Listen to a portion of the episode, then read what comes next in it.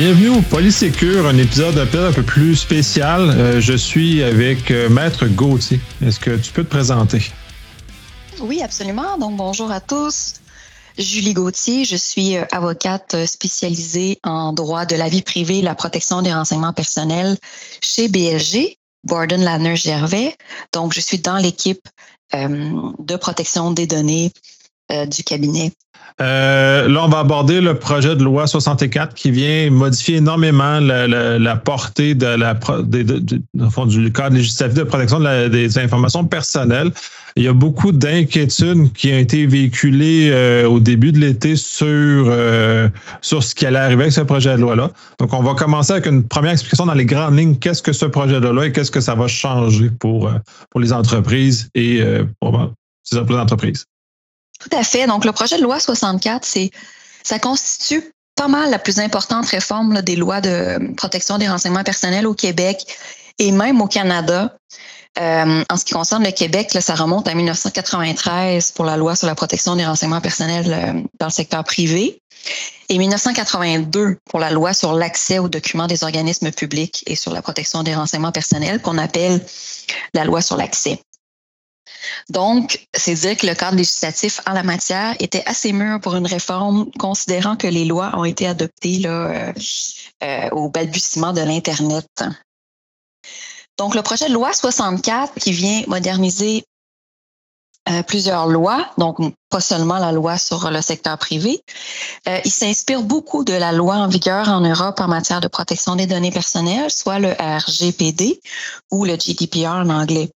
Donc, le on va l'appeler le PL 64, propose notamment de bon, obliger les entreprises à intégrer une approche de vie privée dès la conception, ce qu'on appelle le privacy by design, concept qui euh, est à l'origine euh, est, un, est, un, concept ontarien à l'origine.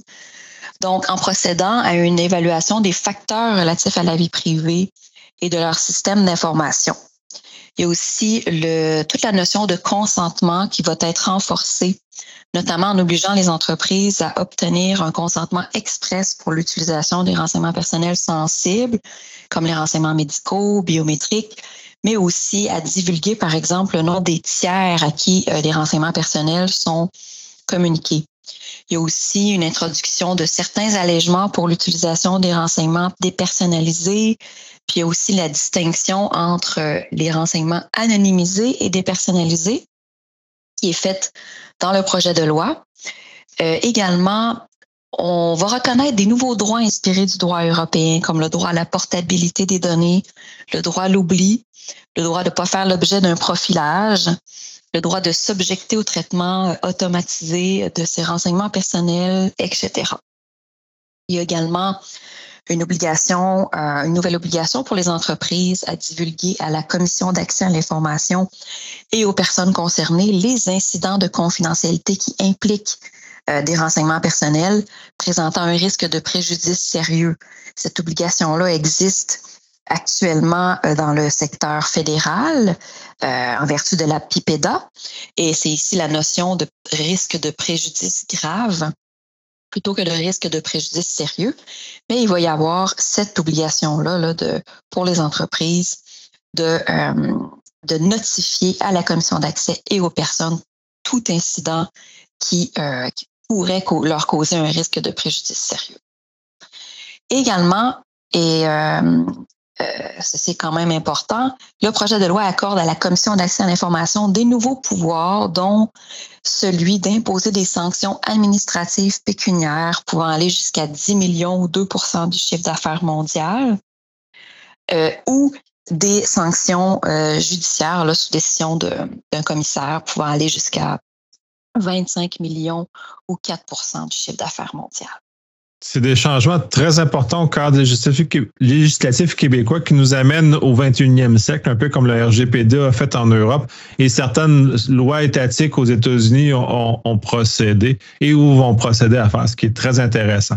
Euh, pour amener un peu le, démystifier la, confusion qui a eu lieu au début de l'été, euh, ça serait intéressant de savoir c'est comment fonctionne l'adoption d'un projet de loi, donc celui-ci, et dans quel, dans quel état il est rendu ce processus d'adoption.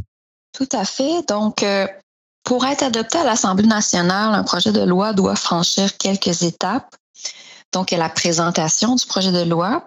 Dans ce cas-ci, euh, le projet de loi a été présenté le 12 juin 2020. Il y a l'adoption du principe qui a été fait le 20 euh, octobre 2020.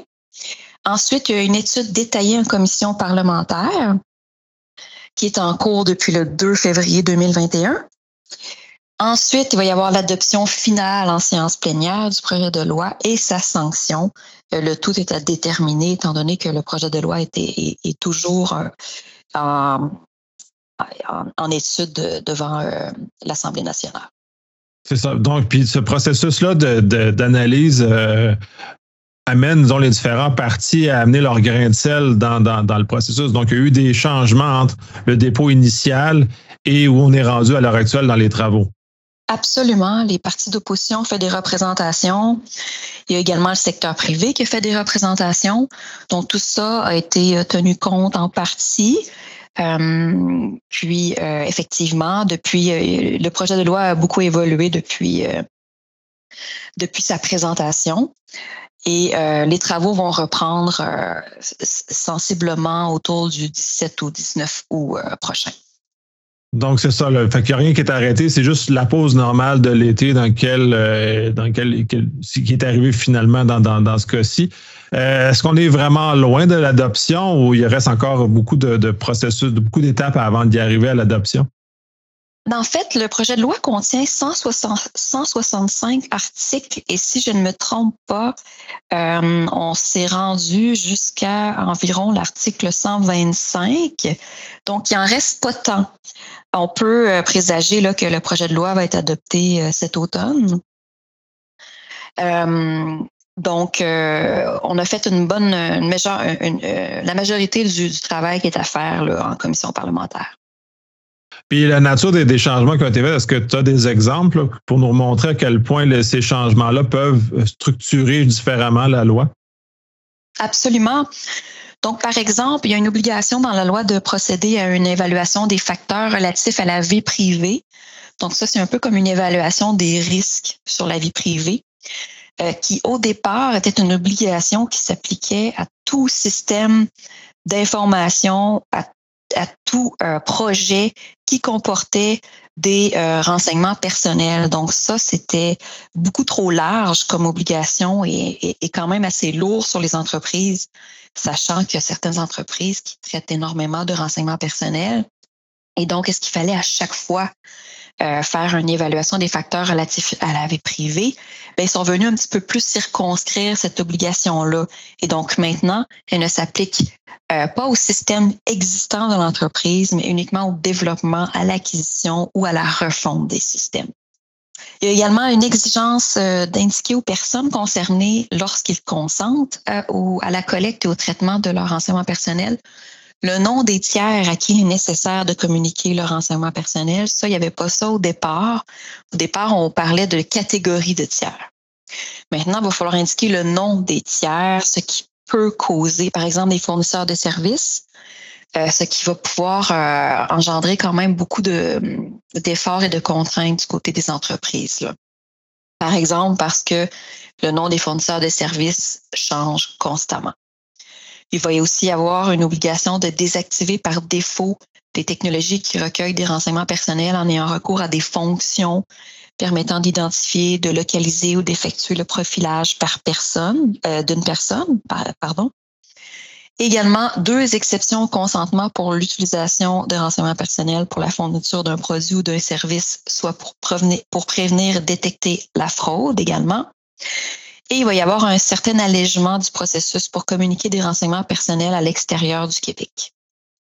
Ça, ça amène un point très important parce que ça avait créé beaucoup de confusion, le RGPD, sur l'applicabilité et où ça s'appliquait et ainsi de suite. L'application du projet de loi sur les lois, les lois québécoises ont quel genre de portée en termes d'effet?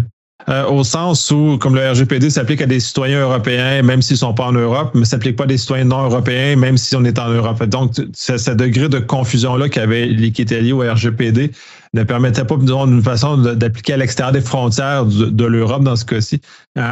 quel était l'impact réel? Euh, l'impact des, changements législatifs vont-ils avoir un impact en dehors du Québec? Ou dans quelle mesure, en dehors du Québec, on a un effet avec cette loi-là? Ben, en fait, ça, ça ne change pas.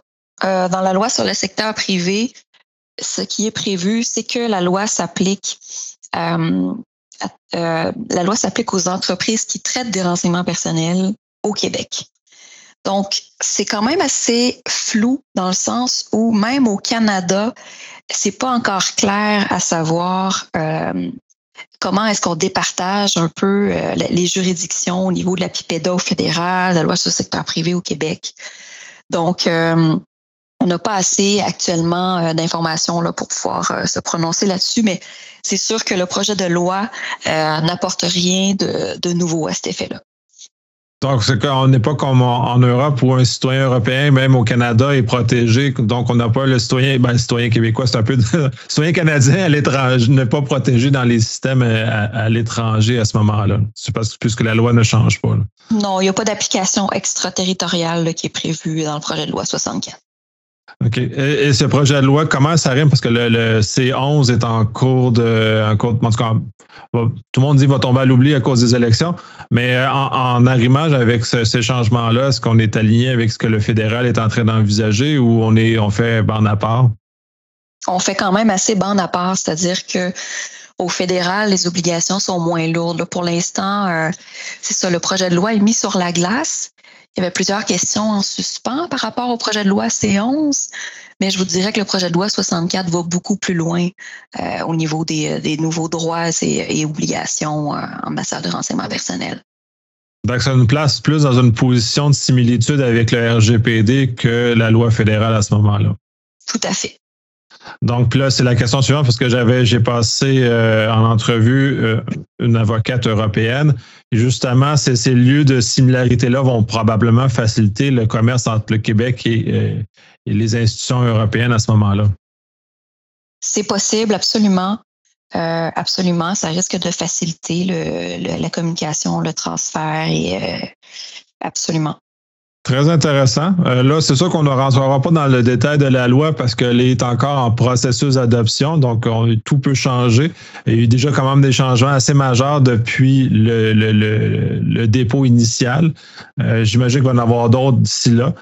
Euh, à ta suggestion, ben, on va se reparler au moment où la loi va être adoptée, justement pour qu'on puisse démystifier la portée réelle et effective de la loi, puis donc les délais d'application, parce que je crois qu'il y avait des délais d'application de, un an, puis qui avait soulevé d'ailleurs beaucoup d'inquiétudes chez, euh, chez les entreprises privées. Tout à fait. La plupart des experts dans le domaine se sont entendus pour se dire qu'un an, c'était absolument pas suffisant. À titre de comparaison, le RGPD avait les, les entreprises disposaient de euh, de deux ans pour se conformer. Donc, il faudrait qu'à tout le moins, le projet de loi 64, considérant la nature des nouvelles obligations, puisse permettre aux organisations euh, de disposer de deux ans pour se conformer aux nouvelles obligations. Tout à fait. Et, euh, oui, absolument. Puis également, lors du, du, prochain podcast, lorsque le projet de loi sera adopté, lorsque son texte final sera adopté, on pourra passer également au travers les mécanismes qui, seront mis à la disposition des citoyens pour faire valoir euh, leurs droits. Parfait. Bien, merci énormément pour ta collaboration. Très hâte de discuter quand que le projet de loi va être euh, adopté. Et ça me fait plaisir. À bientôt. Merci.